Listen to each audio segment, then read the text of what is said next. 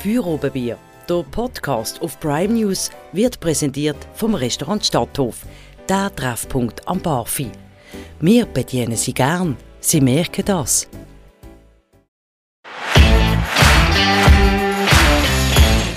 Kommt es zu einer russischen Invasion in der Ukraine? Was führt der Putin im Schilde und wer die Ukraine auf so eine Invasion vorbereitet?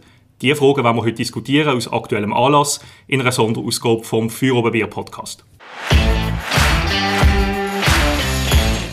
Unser heutiger Gast ist der Benjamin Schenk, Professor für Osteuropäische Geschichte an der Uni Basel und ein Kenner von Russland und der Ukraine. Benjamin, herzlich willkommen. Es freut mich, dass du da bist. Ja, vielen Dank für die Einladung. Ich freue mich auch. Die Situation im Grenzbereich zwischen Russland und der Ukraine spitzt sich zu.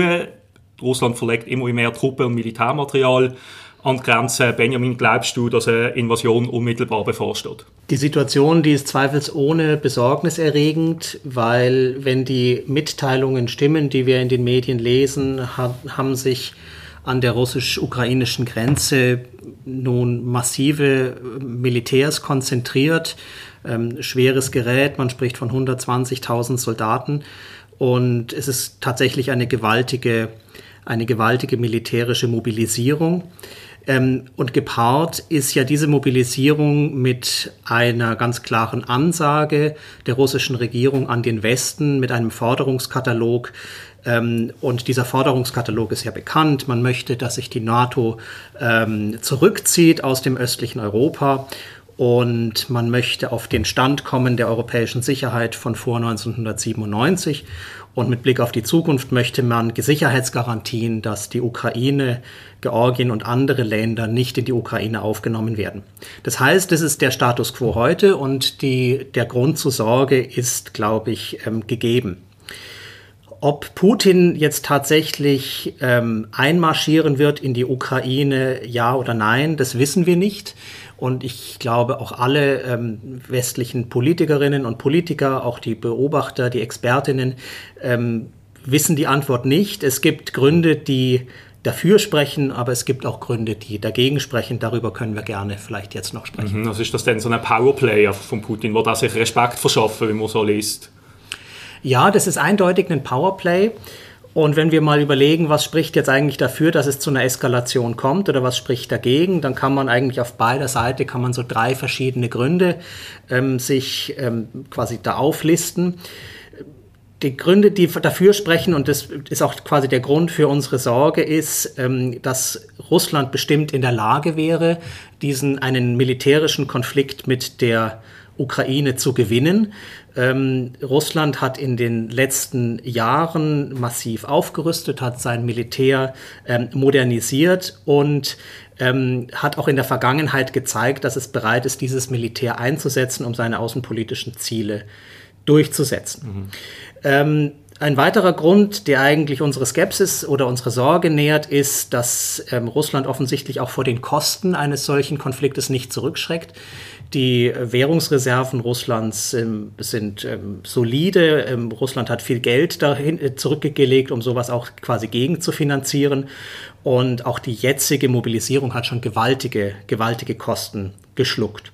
Und der dritte Grund ist, dass Russland einen mächtigen Verbündeten hat, China. Das sieht man jetzt auch bei der Eröffnung der Olympischen Spiele ähm, in Peking. Das sind natürlich hochpolitische Spiele, wo sich Russland auch an der Seite seines Verbündeten ähm, China ähm, auch inszeniert. Also das sind alles Gründe, wo man sagen kann, ja, es kann tatsächlich sein, dass Russland hier bis zum Maximalen zu gehen bereit ist. Mhm. Und was spricht denn dagegen?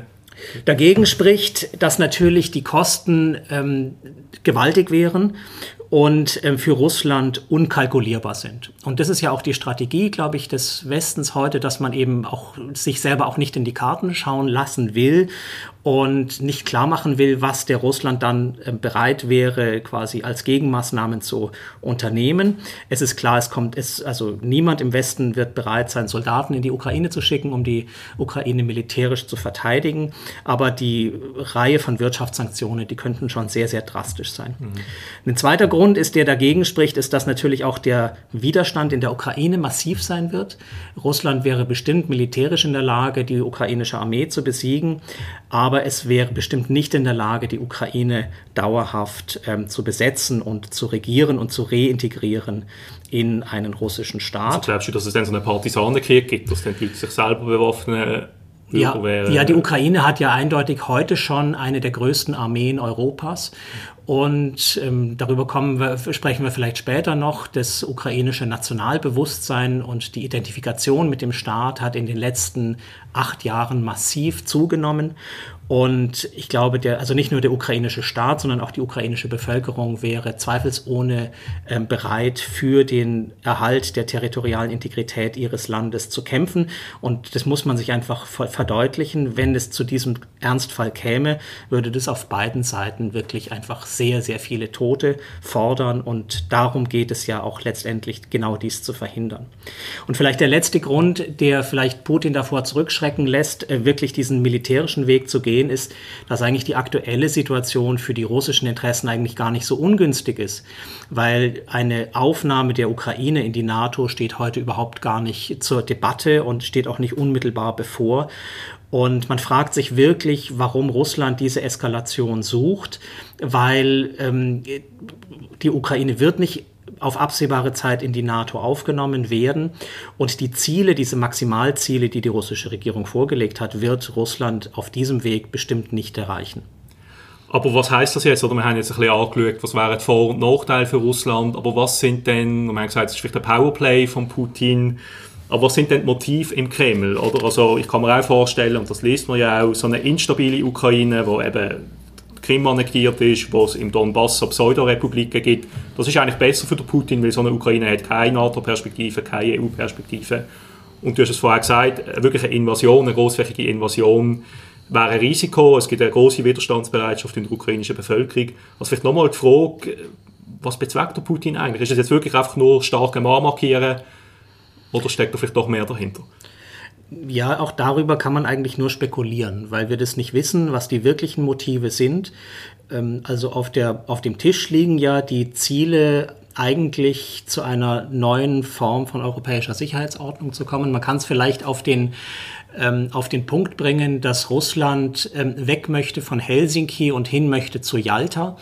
Und mit Yalta und Helsinki sind zwei große internationale ähm, Verträge ähm, verbunden. Bei Yalta, bei der Konferenz von Yalta, Yalta nach dem Zweiten Weltkrieg ging es darum, dass die Siegermächte des Zweiten Weltkrieges ähm, über die Grenzen Europas und über die Einflusssphären diskutiert haben. Und ein solches neues Yalta wünscht sich offenbar Putin. Und mit Helsinki ist gemeint die Schlussakte von Helsinki 1975, ähm, also wo man sich in Europa eigentlich einigte und nicht nur in Europa, sondern Amerika war da ja auch dran beteiligt, auch Kanada, andere Staaten, ähm, dass man den Status quo der Grenzen in Europa eigentlich nicht antasten möchte und aus dieser, aus diesem Schlussakte von Helsinki ist ja dann die OSZE auch erwachsen nach dem Zusammenbruch des, ähm, des, eigentlich des, des Kalten Krieges oder nach dem Ende des Kalten Krieges. Und auf dieser Grundlage basiert eigentlich unsere heutige europäische Sicherheitsordnung. Und diese Sicherheitsordnung möchte Russland offensichtlich revidieren. Und ich glaube, und das Hauptmotiv, was Russland heute ähm, was, heute, was, was Russland heute verfolgt, ist, dass ähm, Putin offensichtlich denkt, dass die Situation ist günstig. Und das haben wir ja schon in verschiedenen anderen Situationen gesehen. Ähm, er beobachtet sehr genau die internationale Lage und versucht die schwachen Punkte auch seines, seines Gegenspielers auch auszunutzen. Und aus russischer Perspektive hat er es momentan mit einem schwachen Amerika, mit einem mhm. schwachen Großbritannien, mit einem schwachen Frankreich und einem schwachen Deutschland zu tun. Und ich glaube, das hat ihn motiviert, nun zu sagen, okay, lasst uns probieren, lasst uns probieren, wie weit können wir gehen. Wir werden nun den Westen in Angst und Schrecken versetzen mit dieser militärischen Mobilisierung. Russland weiß, ähm, dass der Westen alles tun wird, ähm, um diesen Krieg zu verhindern. Und ähm, insofern kann er den Bogen bis aufs Maximum spannen. Wie weit er dann wirklich bereit ist zu gehen, wissen wir nicht. Aber heißt das auch, der Westen hat der Putin ein Stück weit unterschätzt oder das Mindset von der russischen Eliten, ähm, was jetzt irgendwie so neo-imperiale Träume angehen, äh, dass man die Sowjetunion oder der Einflusssphäre der Sowjetunion von der ehemaligen wieder auferstehen lässt, hat man das unterschätzt im Westen, wie weit der Putin dann wirklich bereit ist zu gehen, um die Ziele zu erreichen? Das ist eine große Frage, weil es gibt natürlich nicht nur die, die eine westliche Meinung und die eine westliche Einschätzung, sondern ich glaube, da haben wir es mit einem ganz weiten Range von, von Einschätzungen und Meinungen zu tun. Ähm, ich glaube, dass es ein Lernprozess ist, ein Lernprozess auch des Westens, ähm, eben zu realisieren, dass wir also seit acht Jahren, spätestens seit 2014, aber wahrscheinlich auch schon seit 2008, seit dem Georgien-Russland-Krieg tatsächlich in einem neuen Zeitalter leben und dass wir nicht davon sprechen können, dass wir in einem friedlichen Zeitalter leben. Und ich glaube, viele haben noch nicht realisiert, dass spätestens seit ähm, 2014 ähm, in Europa Krieg geführt wird. Mhm. Also dass wir uns ähm, in einer Situation befinden, wo es auf europäischem Territorium wieder kriegerische Auseinandersetzungen gibt. Und auch wenn das natürlich keine schöne Nachricht ist, aber ich glaube, dem gilt es wirklich ins Auge zu blicken. Zoomen wir doch mal in die beiden Länder rein, Russland und Ukraine. Du hast selber, kennst Russland sehr gut, hast auch schon länger, länger in Russland gelebt. Ähm, wie schätzt du das ein? Wie ist die Stimmung in der russischen Bevölkerung? Wäre so ein Krieg gegen das Nachbarland Ukraine, wäre das überhaupt populär in der russischen Bevölkerung? Wird ihr diskutieren? Wie schätzt du das ein? Ich glaube, Krieg in der russischen Bevölkerung wie in der ukrainischen Bevölkerung wäre überhaupt nicht populär. In der russischen Bevölkerung muss man, glaube ich, vor, sich vor Augen halten, dass sie seit Monaten, wenn nicht sogar seit Jahren natürlich unter starkem Einfluss auch von einer massiven russischen Öffentlichkeitsarbeit stehen, wenn man das so quasi neutral ähm, formulieren möchte.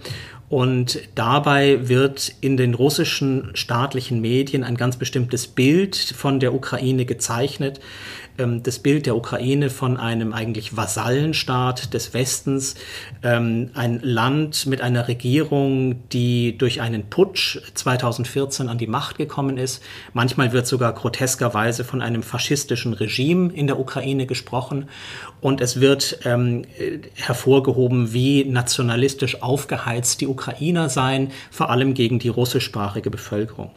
Und an dieses Narrativ ähm, glauben vermutlich in, in Russland viele Menschen, ähm, insbesondere jene, die sich eben aus staatlichen Medien informieren. Und viele Menschen in Russland äh, wollen bestimmt keinen Krieg, ähm, sagen aber, wenn es dann zu einem Krieg kommt, weil er uns aufgezwungen wird, dann haben wir wohl offensichtlich keine andere Wahl. Es ist so ein Fatalismus oder so eine fatalistische Einstellung. Und aber ich glaube, bedroht durch den Westen ähm, fühlt sich in Russland wirklich tatsächlich wahrscheinlich niemand. Ähm, also es wird ja auch so ein Bedrohungsszenario aufgebaut, mhm. als wäre Russland vom Westen eingekreist und als würde der Westen planen, ähm, irgendwie Russland ähm, anzugreifen. Ähm, ich glaube, dass dieses Narrativ wahrscheinlich wenig verfängt, aber es ist ein Narrativ, was natürlich ähm, in der offiziellen russischen Sichtweise immer wieder auftaucht. Wie ist denn die Situation in der Ukraine? Du hast es vorher angesprochen, die Bevölkerung ähm, identifiziert sich sehr stark mit, mit, mit, ihrem Staat, mit ihrer Nation. Es, es gibt so ein ukrainisches Nationalbewusstsein, das erwacht ist, auch gerade seit 2014, seit einmal, oder sich verstärkt hat seit 2014. Man sieht auch in den Medien, wie sich teilweise quasi Bürgerinnen und Bürger vorbereiten auf den Ernstfall, selber sogar Waffen in die Hand nehmen. Wie nimmst du das wahr in der Ukraine? Dominiert Angst vor so einer Invasion oder dominiert die Bereitschaft, das Land zu verteidigen gegen den Aggressor oder irgendetwas dazwischen? Ich glaube beides. Aber was wir nicht vergessen sollten, ist, dass ja die Ukraine seit acht Jahren sich im Krieg befindet. Und dass seit acht Jahren an der sogenannten Kontaktlinie im Donbass, ähm, ungeachtet aller Abkommen über Waffenstillstände und so weiter gekämpft wird, dass dieser Krieg im Donbass mittlerweile schon 13.000 Tote gefordert hat und dass die ukrainische Bevölkerung seither ähm, auch eine große Militarisierung der Gesellschaft erlebt hat und eine immer stärkere ja, eigentlich einen stärkeren Zusammenschluss der Bevölkerung ähm, eigentlich unter der Fahne der Ukraine. Und das ist ja ein paradoxes Phänomen, dass äh, die russische Regierung ja offensichtlich plant, die Ukraine wieder stärker an sich zu binden und rauszubrechen, eigentlich aus einer Orientierung gen Westen. Und sie hat gerade in der Ukraine genau das Gegenteil erreicht, weil der Krieg, Krieg ist ja immer auch ein, ein, ein Zustand, wo es zu einer, einer Mobilisierung, auch Polarisierung der Bevölkerung kommt. Und das kann man in der, in, in der Ukraine äh, sehr stark beobachten. ähm, natürlich will in der Ukraine niemand Krieg und alle wünschen sich Frieden. Und es war ja auch die Wahl von Zelensky, also dem heutigen ukrainischen Präsidenten, mit dem großen Wunsch verbunden, dass ähm, Zelensky es schaffen würde, mit Russland eigentlich einen Friedensvertrag zu schließen. Aber diese Hoffnungen haben sich nicht erfüllt. Und insofern sieht man sich ähm, in dieser Situation eigentlich natürlich des potenziell Unterlegenen, aber dass man bereit wäre, dann in diesen Krieg zu gehen, ich glaube, daran kann kein Zweifel bestehen. Und das würde natürlich sowohl auf der ukrainischen, auf der, auf der russischen Seite einfach zu katastrophalen ähm, Folgen führen, insbesondere einfach mit Blick auf das Leben der jungen Menschen, die dann dort in den Krieg geschickt werden würden. Wie beurteilst du denn das Verhalten vom Westen in dieser ganzen Situation? Ähm, vielleicht speziell auch Deutschland, oder, wo ein bisschen eine spezielle Rolle hat, wo, wo eher zurückhaltend ist, sich auch gegen Waffenlieferungen sperrt. Andere Länder wie Großbritannien ähm, oder auch die baltischen Länder sind da eher bereit, auch Militärsupport zu leisten. Wie verhält sich der Westen in, in, in dieser Situation? Ja, der Westen ist natürlich in diesem Spiel, das Russland spielt, ähm, erstmal auf, in einer relativ schwachen Position, weil jetzt Amerika, die NATO, auch andere ähm, Länder ja klar ausgeschlossen haben, in einen solchen, in einen solchen Konflikt militärisch reinzugehen. Und wenn man auf der einen Seite eben diesen massiven Aufmarsch des russischen Militärs sieht und damit rechnet, dass Russland Zweifelsfalle bereit ist, diese, dieses Militär auch einzusetzen. Und die andere Seite sagt, wir sind aber nicht bereit, darauf militärisch zu reagieren, ist es ja erstmal ein sehr asymmetrisches Verhältnis. Und ähm, Russland weiß das und Russland kalkuliert damit. Russland kalkuliert auch mit dieser Kriegsangst und ist eben bereit, nun auch den Bogen bis zum Maximum ähm, anzuspannen. Und die Maßnahmen, die auf dem Tisch liegen, ähm, sind eher ökonomischer Natur. Man spricht von Sanktionen, von ökonomischen Sanktionen gegen die russische Wirtschaft, aber auch gegen Einzelpersonen. Man spricht von diesen berühmten, ähm, natürlich großen Themen wie SWIFT, ähm, also diesem internationalen Zahlungsverkehr. Man spricht von der Pipeline Nord Stream 2. Und äh, man möchte aber ganz bewusst offensichtlich nicht sich in die Karten blicken lassen. Also man versucht dieses Powerplay mitzuspielen und Russland oder die russische Regierung im Unklaren zu lassen, was die Kosten wären, also was die Kosten wären ähm, einer russischen Invasion. Aber das Grundproblem, das kann ich nochmal wiederholen, ist eigentlich, dass man auf der russischen Seite und auf der Seite des Westens von ganz unterschiedlichen Perspektiven für eine europäische Sicherheitsordnung ausgeht während der Westen davon ausgeht, dass, äh, dass wir eigentlich die Grundlage haben, die territoriale Integrität und die Souveränität aller Staaten in Europa zu respektieren und auch zu respektieren, dass diese Staaten das Recht haben, über ihre eigenen Bündnisse selbst zu entscheiden, möchte eben Putin zurück zum ähm, Dialog der Großmächte, wo eben wenige ähm, über die europäische Sicherheitsordnung ähm, entscheiden, wo es Einflusssphären gibt und wo die Großmächte sich darauf einigen, in die Einflusssphäre der jeweils anderen Macht nicht reinzugehen. Und diese beiden Sichtweisen sind nicht miteinander vereinbar. Gut, wir würden das an diesem Punkt beschließen und zum nächsten Themenblock kommen.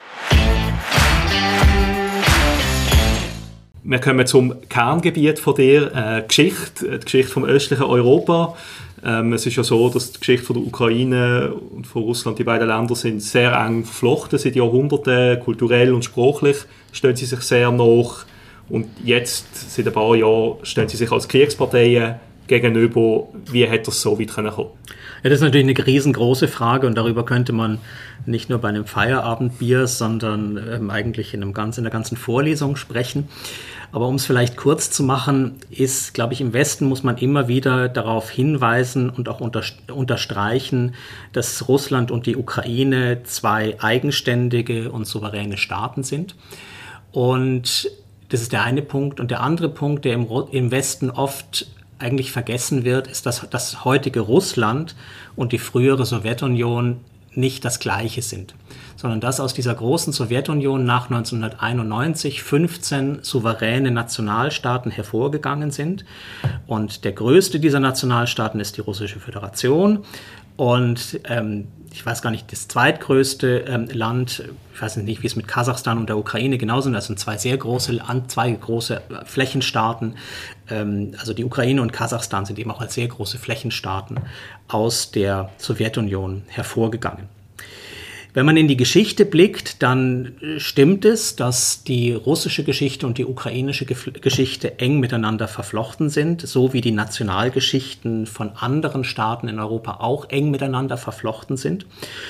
Und ähm, dass man in, der Russ in Russland und, und der Ukraine heute sehr unterschiedlich auf diese gemeinsame Geschichte zurückblickt ein entscheidender Moment, weil man fragt, wie ist es so weit gekommen, dass heute diese eigentlich diese Bruderstaaten, wie sie auch lange Zeit ähm, hießen, dass diese Bruderstaaten sich heute so konfliktreich gegenüberstehen.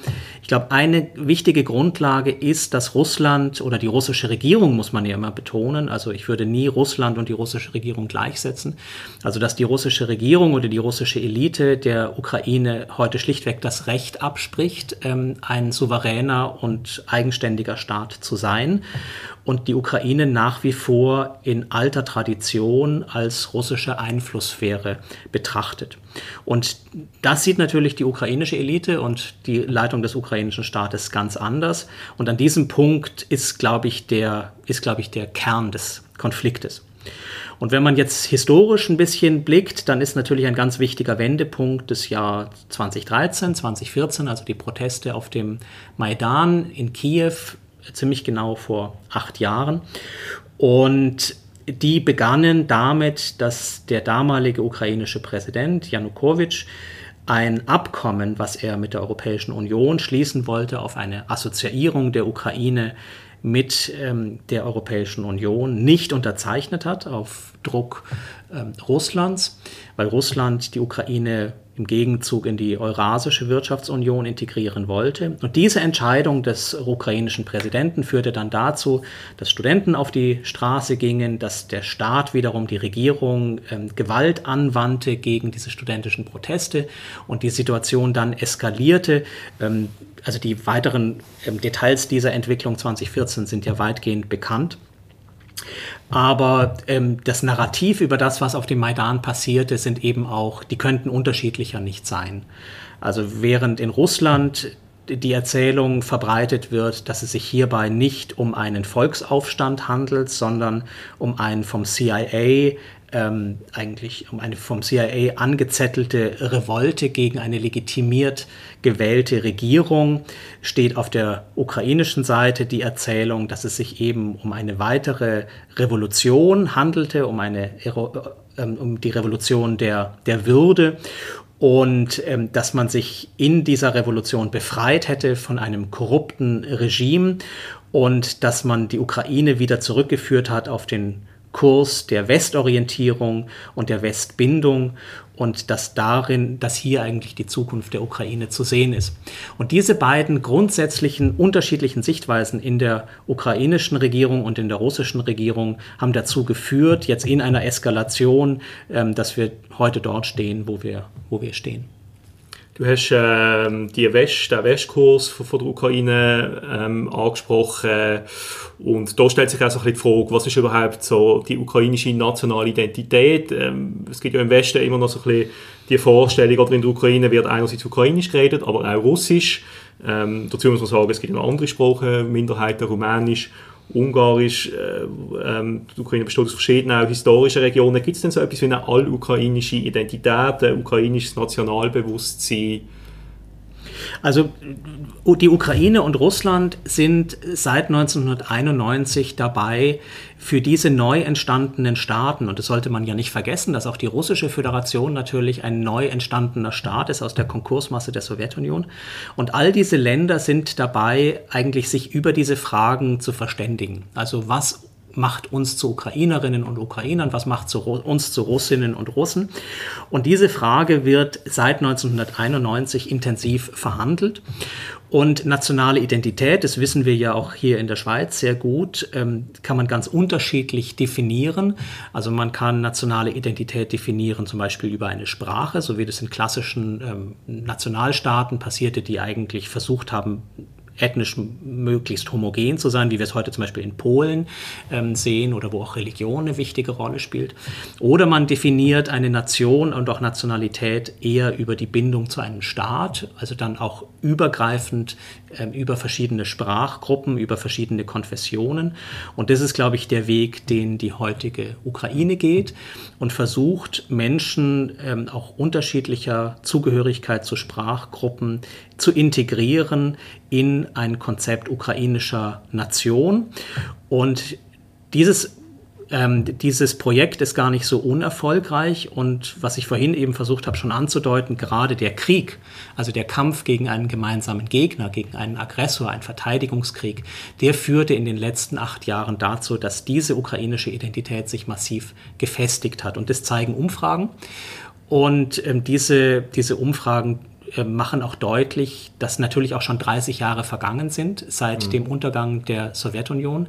Und das ist eine ganz, 30 Jahre sind immer so, wo man sagt, das ist eine neue Generation. Das heißt, es ist eine ganz neue Generation, die sich nicht erinnern kann an die Sowjetunion und für die es vollkommen selbstverständlich ist, in einem unabhängigen ukrainischen Nationalstaat zu leben.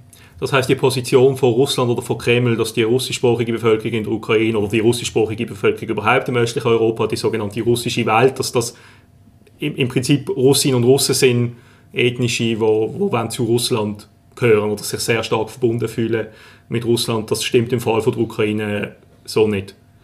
Also auf jeden Fall nicht so eins zu eins. Und ich glaube, das muss man sich auch in der Schweiz immer wieder deutlich machen, ähm, was wir ja kennen. Wir kennen ja ein, ein, Land mit ganz unterschiedlichen Sprachgruppen und niemand würde in Zweifel stellen äh, oder in Zweifel ziehen, dass die Romans natürlich Schweizerinnen und Schweizer sind. Und eine ähnliche Situation beobachten wir eben auch in der Ukraine, dass es eben russischsprachige Ukrainerinnen und Ukrainer gibt. Deren Muttersprache ist tatsächlich Russisch, aber sehr viele und auch ähm, wirklich überwiegend russischsprachige Gebiete haben sich ja damals 2014 eben nicht ähm, mobilisieren lassen für diese separatistischen Tendenzen, wie wir sie in den ähm, Provinzen von Luhansk und Donetsk beobachten. Ähm, ähm, Kharkiv ist zum Beispiel ein, ist ein Beispiel, eine mehrheitlich russischsprachige Stadt oder Odessa. Und in diesen, ähm, in diesen Städten, in diesen Regionen, wo auch überwiegend Russisch gesprochen wird, kann man eine große Identifikation mit dem ukrainischen Staat beobachten. Das heißt, es ist zu kurz gegriffen. Es ist zu kurz gegriffen von, von russischer Seite darüber zu sprechen, überall dort, wo Russisch gesprochen werden, leben Russen. Und wir haben als russischer Staat das Recht und die Verpflichtung, uns um deren Anliegen zu kümmern.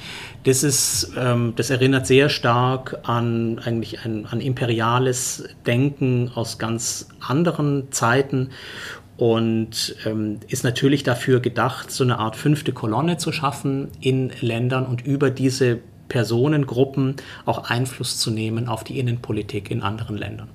Bleiben wir doch so ein bisschen bei dem Thema ähm, imperiale Projektionen, imperiales, neoimperiales Bewusstsein. Man hat auch so ein bisschen den Eindruck, wenn man ein bisschen die russischen Medien anschaut, jetzt vom ganzen post-sowjetischen Raum nimmt die Ukraine äh, auch, auch im russischen öffentlichen Diskurs sehr prominente Stelle ein. Äh, klar, das hat sicher damit zu tun mit der Auseinandersetzung, die schon läuft, seit 2014 mit dem Krieg, der ja schon läuft. Aber die Frage ist trotzdem, wieso die Ukraine? Oder wieso nicht, man hat das Gefühl, das Baltikum ist viel weniger präsent, die zentralasiatischen Länder. Also was ist eigentlich der Stellenwert von der Ukraine, die Position von der Ukraine im, in dem russischen neoimperialen Diskurs, wie er vielleicht im Kreml äh, wird. Was hat es mit dem auf sich? Ja, also der große Unterschied, glaube ich, der Beziehungen jetzt von Russland zur Ukraine mit anderen ehemaligen Gebieten, die auch mal zum Zarenreich oder zur Sowjetunion gehörten, sind zwei Punkte. Zum einen sieht man in Russland die Ursprünge der eigenen Geschichte in Kiew. Kiew wird, ist im russischen historischen Bewusstsein die Mutter aller russischen Städte und man beruft sich bei, diesem, bei der Erzählung über die tausendjährige Geschichte Russlands und diese tausendjährige Geschichte Russlands hat auch Verfassungsrang, also seit letztem Jahr ist es ein fester Bestandteil dieses, dieser Glauben an diese tausendjährige Geschichte ähm, der russischen Verfassung. Also man sieht ähm, in der Geschichte dieses ersten ostslawischen Reiches, der, der Kiewer Rus aus dem 10. Jahrhundert, sieht dort die Wurzeln der eigenen Geschichte. Und dieses Gebiet, wo man die eigenen Wurzeln sieht, das soll natürlich verbunden bleiben, auch mit, der, mit dem heutigen Russland. Das ist der eine Grund. Und der andere Grund ist die Konzeption, wie man eigentlich die russische Nation ähm, definiert und nicht erst im heutigen Russland, sondern schon seit dem 19. Jahrhundert. Hier spricht man in Russland von diesem Konzept der dreieinigen russischen Nation oder auch der großen russischen Nation. Und hier betrachtet man eben die Großrussen, also die heutigen Russen, die Ukrainerinnen und Ukrainer, die im russischen Kontext manchmal auch Kleinrussen genannt werden, und die sogenannten Belarussen als die drei Brüder, die eigentlich diese, diese Familie der Völker der alten Rus ausmachen. Und von die, und diese, dieses Konzept der großen russischen Nation ist nicht vereinbar mit dem Gedanken, dass es unabhängig davon eine unabhängige ukrainische Nation gibt. Und hier liegt ähm, auch einer der ganz großen Konfliktpunkte zwischen Russland und der Ukraine, weil man eigentlich zwei nicht miteinander kom kompatible Nationskonzepte hat, die hier sich gegenüberstehen. Und es erklärt aber auch, warum die Ukraine eben für Russland einen ganz besonderen Stellenwert hat. Können wir doch vielleicht von diesen Vorstellungen von einem tausendjährigen Russland noch mal ein bisschen näher kommen in die Zeitgeschichte. Die russische Seite behauptet immer, dass es nach dem Zusammenfall von der Sowjetunion das Versprechen vom Westen gegeben habe, von der NATO, dass sich das Militärbündnis nicht weiter wird ins östliche Europa ausdehnen und Russland sieht sich quasi da du hast das vorher auch schon gesagt, ähm, fühlt sich bedroht, fühlt sich eingekesselt, das ist eine, es ist eine Tatsache, oder Länder, die ehemals zu dem sogenannten, zu der sowjetischen Einflusssphäre gehört, gehört haben, Polen, Rumänien und so weiter, die sind jetzt Mitglieder von der EU, von der NATO. Ähm, also ist da etwas dran an dieser russischen Position, dass man sich eingekesselt fühlt und neu durch verroten fühlt, entgegen dem Versprechen, das es angeblich gegeben hat nach dem Zusammenbruch von der Sowjetunion, dass sich die NATO nicht weiter ausdehnt? Also ich glaube, man muss zwei Sachen da nochmal ganz klar und deutlich sagen. Ein schriftliche, eine schriftliche Zusicherung, dass sich die NATO nicht erweitern würde, also keine neuen Mitglieder aufnehmen würde, hat es nie gegeben gegenüber Russland. Es gab mündliche Äußerungen des damaligen amerikanischen Außenministers Baker und des damaligen deutschen Außenministers Genscher aus dem Jahr 1990. Und diese mündlichen Äußerungen werden heute immer wieder gerne zitiert, wo es eben heißt, die NATO würde sich keinen Zentimeter weit Richtung Osten ausdehnen. Das, waren, ähm, das war in das waren mündliche Äußerungen, die wurden auch protokolliert und diese Protokolle sind wohl offensichtlich auch ähm, korrekt. Aber wir müssen uns nochmal zurückversetzen in das Jahr 1990, um was es damals eigentlich ging. 1990 gab es die Sowjetunion noch, die war als, äh, quasi als Großmacht intakt und niemand konnte sich vorstellen, dass sich die Sowjetunion irgendwann einmal selbst auflösen würde. Das heißt, über irgendwelche mögliche Ausweitung, Ausweitung der NATO in Richtung Territorium der Sowjetunion konnte überhaupt noch nie jemand denken, da konnte überhaupt noch nie jemand sprechen, weil es die Sowjetunion als Ganzes noch gab. Und auch den Warschauer Pakt gab es noch 1990. Der war gerade sich, der war gerade dabei, sich aufzulösen im Zuge der Revolutionen von 1989. Und das heißt, die Äußerungen, die dort zitiert werden heute von Genscher und Baker, bezogen sich auf die deutsche Frage und auf den Wiedervereinigungsprozess in Deutschland. Also das heißt, die, den, den Zutritt der DDR auf das Hoheitsgebiet des Grundgesetzes von Westdeutschland und darüber sprach man. Es, es ging um das Territorium, es ging nicht um Polen, es ging nicht um Ungarn, es ging nicht ums Baltikum, es ging schon gar nicht um die Ukraine, sondern es ging um die Gebiete, die dann später als neue Bundesländer in die Bundesrepublik aufgenommen wurden. Ähm, und der historische Kontext ist ganz wichtig, um das einzuordnen. Das heißt, diese Versprechen darüber, dass sich die NATO nicht auf Gebiet des Warschauer Paktes oder der ehemaligen Sowjetunion ausdehnen würde, die konnte es damals, solche, also solche Themen konnte es damals noch gar nicht geben, weil sich das niemand vorstellen konnte, dass die Sowjetunion irgendwann nicht mehr da sein würde und dass es den Warschauer Pakt irgendwann nicht mehr geben würde. Das heißt, deswegen ist es wirklich eine sehr verquere Diskussion. Und der andere Punkt, den man vielleicht auch immer wieder im, im Gedächtnis haben sollte, ist, dass eigentlich Russland lange Zeit auch kein Problem hatte mit der NATO-Osterweiterung. Also zu denken ist hier zum Beispiel an das Abkommen zwischen der NATO und Russland mit der NATO-Russland-Akte von 1997. Und hier kam man eigentlich überein, ähm, wie man in Zukunft miteinander umgehen möchte. Und Russland sicherte damals zu, dass man kein Problem damit hat, die Souveränität der anderen europäischen Länder anzuerkennen, selbstständig über ihre eigene Bündniszugehörigkeit zu entscheiden. Und diesen Vertrag, den die damalige russische Regierung unterzeichnet hat, ähm, diesen Vertrag möchte Russland heute revidieren. Deswegen ist dieses Jahr 1997 so im Raum, weil es genau darum geht, um den Status vor diesem Abkommen zwischen der NATO und Russland. Und ähm, das heißt, der Westen hat eigentlich diese Verträge, die er ähm, beschlossen hat, ähm, nie gebrochen. Ähm, der Westen hat sich sehr eng an die NATO-Russland-Akte gehalten. Das wird auch von russischen Expertinnen und Experten immer wieder auch so ähm, eingeräumt, dass ähm, also zum Beispiel, dass der Westen keine neuen Atomwaffen auf dem Gebiet der neuen Mitgliedsländer stationiert, dass es zu keinen Truppenstationierungen von fremden Mächten auf diesen Gebieten kommt. Das ist alles eingehalten worden. Und wer tatsächlich die Verträge gebrochen hat, war die russische Seite.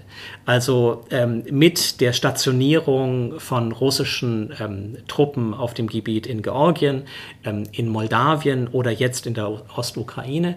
Ähm, das waren eigentlich alles Schritte, wo Russland sich sein, seine äh, Vereinbarungen nicht, äh, nicht gehalten hat. Und wenn heute der Diskurs geführt wird, dass der Westen Verträge gebrochen hat, dann ist es wirklich eine, eine Verdrehung der Tatsachen ähm, dass Verträge, die ähm, unter, unterschrieben wurden, tatsächlich von der anderen Seite gebrochen wurden. Aber in diesem sehr, sehr lauten Krieg, der vor allem auch über die Medien geführt wird, ähm, geht es ganz schnell in Vergessenheit. Wenn wir vielleicht zum Schluss die Diskussion nochmal zusammenfassen ähm, wie optimistisch bist du, dass es einerseits zu einer Entspannung kommt in, in, in, in, in dieser Auseinandersetzung oder in dem schon laufenden Krieg zwischen Russland und Ukraine und andererseits aber auch zu einer Entspannung vielleicht vom Verhältnis wieder zwischen Russland und dem Westen, dass man da wieder äh, äh, einen Courant findet, wo, wo, wo quasi die europäische oder, oder auch die Sicherheit von Europa und die Sicherheit von der, von der Staaten im östlichen Europa nicht gefährdet ist. Ähm, wie kommen wir an den Punkt oder kommen wir überhaupt an den Punkt oder wie wir jetzt mit der Situation leben, dass das äh, Russland ein Risiko bleiben wird auch für die Sicherheit vom östlichen Europa über die nächsten Jahre?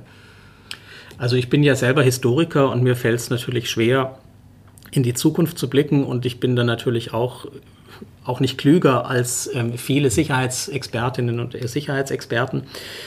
Und momentan sehe ich aber für Optimismus, dass sich die Dinge momentan in eine, in eine entspannte und äh, gute Richtung entwickeln, also sehe ich eigentlich nicht gegeben. Ich bin selber sehr besorgt. Das, glaube ich, habe ich am Anfang noch mal, schon mal unter, unterstrichen. Meine Hoffnung ist, dass ähm, die russische Elite sich sehr gut überlegt, wie hoch, hoch der Preis wäre, der zu bezahlen wäre, wenn man diesen militärischen Schritt geht. Und wir sollten ja nicht vergessen, ähm, dass es ja nicht, nicht nur Putin ist, sondern dass Putin natürlich seine Macht stützt auf eine ähm, breitere russische Elite, die insbesondere Interesse hat, dass die, ähm, dass die Situation sich von ihrer eigenen Machtposition, aber auch von ihrer ökonomischen Position nicht verändert.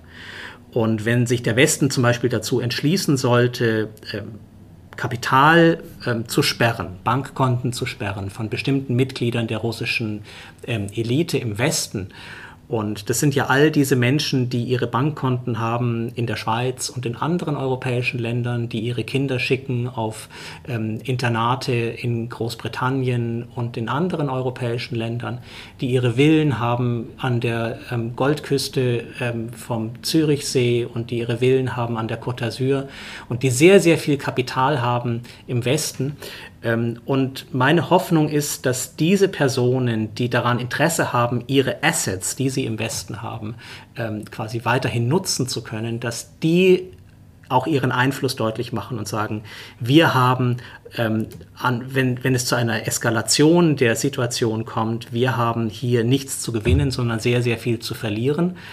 Und dass es dann irgendwann dazu kommt, dass Putin sagt, okay, ähm, ich streiche jetzt die die Dinge, die ich bereits erreicht habe, die streiche ich jetzt als Sieg ein. Und das sollte man ja nicht vergessen. Russland hat mit seiner Politik ja schon relativ viel erreicht. Er hat erreicht, dass der Westen in großer Nervosität ist, in großer Aufregung ist. Er hat erreicht, dass Russland wieder als ähm, ebenbürtiger Player wahrgenommen und ernst genommen wird. Es kommt zu Treffen zwischen Biden und Putin in Genf. Und ähm, Russland ist eigentlich da, wo Putin sein Land haben wollte, als eine respektierte, auch gefürchtete Großmacht.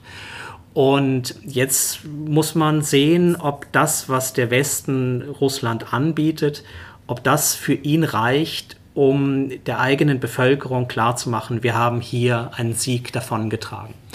Und wenn man ihn dazu bringt, dass er sagt, ja, das reicht mir, um mich jetzt zurückzuziehen, um jetzt quasi wieder zu deeskalieren, weil ich erzählen kann, ich bin der Sieger aus diesem Konflikt.